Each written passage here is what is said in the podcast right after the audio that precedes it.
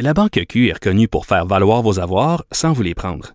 Mais quand vous pensez à votre premier compte bancaire, tu sais, dans le temps à l'école, vous faisiez vos dépôts avec vos scènes dans la petite enveloppe. Hmm, C'était bien beau. Mais avec le temps, ce vieux compte-là vous a coûté des milliers de dollars en frais, puis vous ne faites pas une scène d'intérêt. Avec la Banque Q, vous obtenez des intérêts élevés et aucun frais sur vos services bancaires courants. Autrement dit, ça fait pas mal plus de scènes dans votre enveloppe, ça. Banque Q. Faites valoir vos avoirs. Visitez banqueq.ca pour en savoir plus. Richard Martineau. Politiquement incorrect. Cube Radio.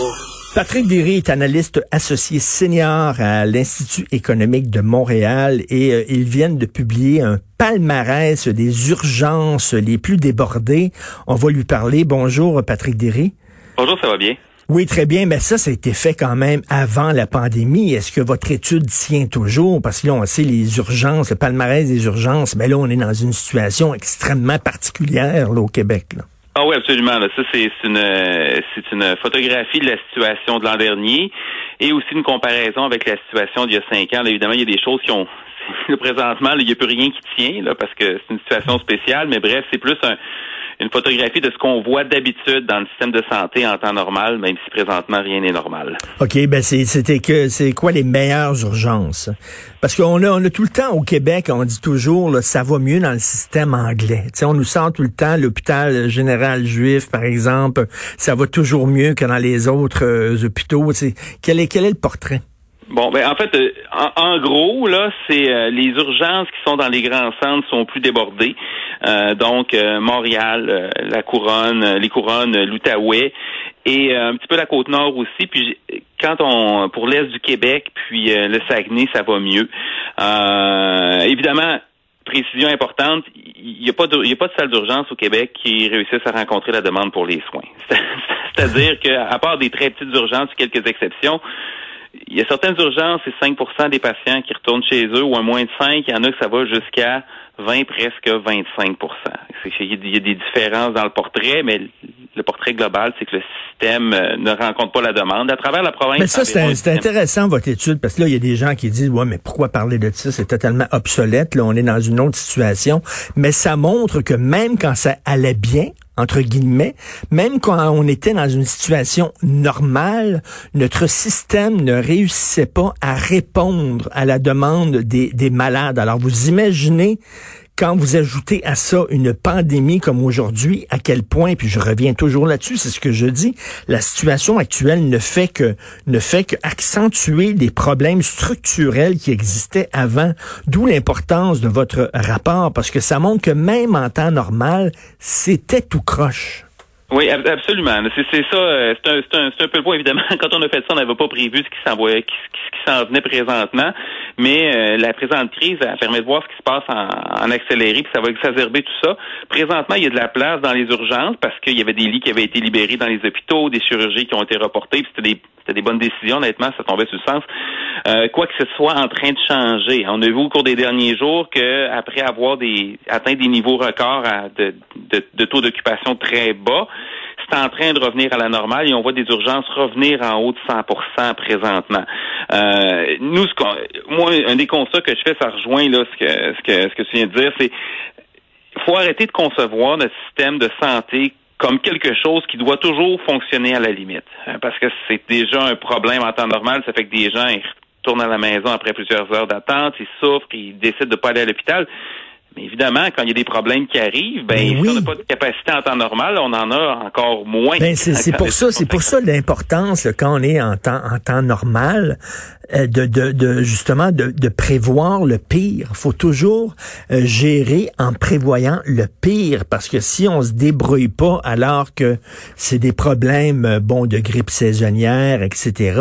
Si même là on n'arrive pas à répondre à la demande, s'imagine quand quand arrive une situation comme aujourd'hui là. Tu sais les CHSLD là, c'est exactement là. C'est si mal organisé, c'est parce que c'était mal organisé avant la pandémie. Ça ne fait qu'accentuer des problèmes qui étaient latents. Oui, absolument. C'est des, choses qui étaient là présentement. Tantôt, on parlait de chiffres. J'ai répondu un petit indirectement à la question. si je regarde les chiffres, par exemple, pour Montréal, le meilleur et le pire, c'est quoi? Combien de patients qui, qui revirent de bord? Euh, on parlait, par exemple, des hôpitaux anglophones. L'hôpital juif, vous avez à, à peu près 5 des patients. Donc, un patient sur 20 seulement, c'est un trop, là, mais qui retourne à la maison sans avoir vu un médecin au triage. Donc, c'est dans l'ensemble du portrait général, compte tenu aussi que c'est un patient, c'est un hôpital qui a un très, très haut volume. Euh, c'est, je pense, la plus grosse urgence au Québec en termes de volume. Ils ont aussi plus de, de, de cas graves, c'est-à-dire plus de patients sur civière que de patients ambulatoires. Donc, c'est un des rares. Ils performent très, très bien. En passant, il y a la méthode Toyota là-bas, on, la méthode Lean, dont parfois on se moque en disant que les patients ne sont pas des voitures, mais en tout cas, l'hôpital juif, ça fonctionne. Mais, mais qu'est-ce qu'ils font? Mais qu'est-ce qu'ils font que les autres font pas? Euh, eh ben ils ont ils ont refait leur urgence il y a quelques années. Ils ont une culture d'entreprise d'établissement qui est très très performante. Ils ont formé des gestionnaires à des méthodes de gestion avancées. Ils ont euh, la méthode la méthode Lean. Ils ont refait le design de leur urgence physiquement il y a quelques années pour optimiser le flot du patient. Donc il y a, beaucoup de choses qui sont faites, des, bonnes pratiques. Alors, les gens qui disent, là, on ne gère pas un hôpital comme, un, comme on gère n'importe quelle autre entreprise, il faut pas appliquer une logique comptable, etc. Mais euh, ce que tu es en train de dire, Patrick, c'est que c'est la méthode de Toyota qu'on peut appliquer à toutes sortes d'entreprises capitalistes, euh, on peut l'appliquer aussi à des institutions comme un hôpital.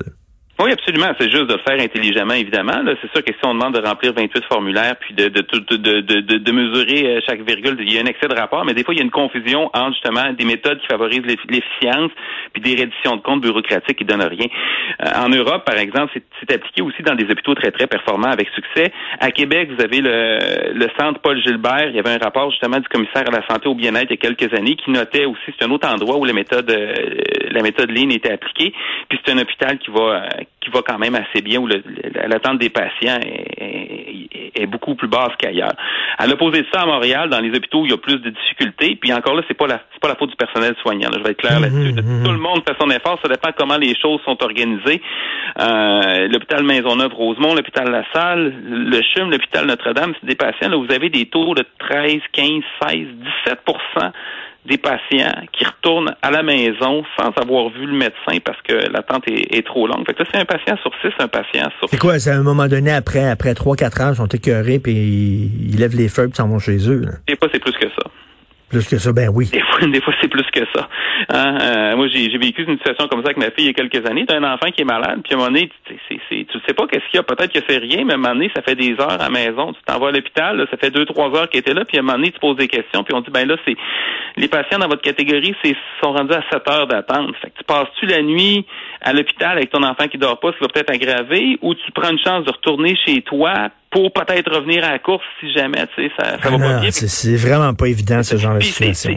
C'est pas juste, c'est pas juste des petits bobos, hein, parce que dans les, dans, dans, dans l'ensemble des patients, il y a 6 000 par jour à la grandeur du Québec. C'est 380 000 par année, là, c'est un dixième des patients.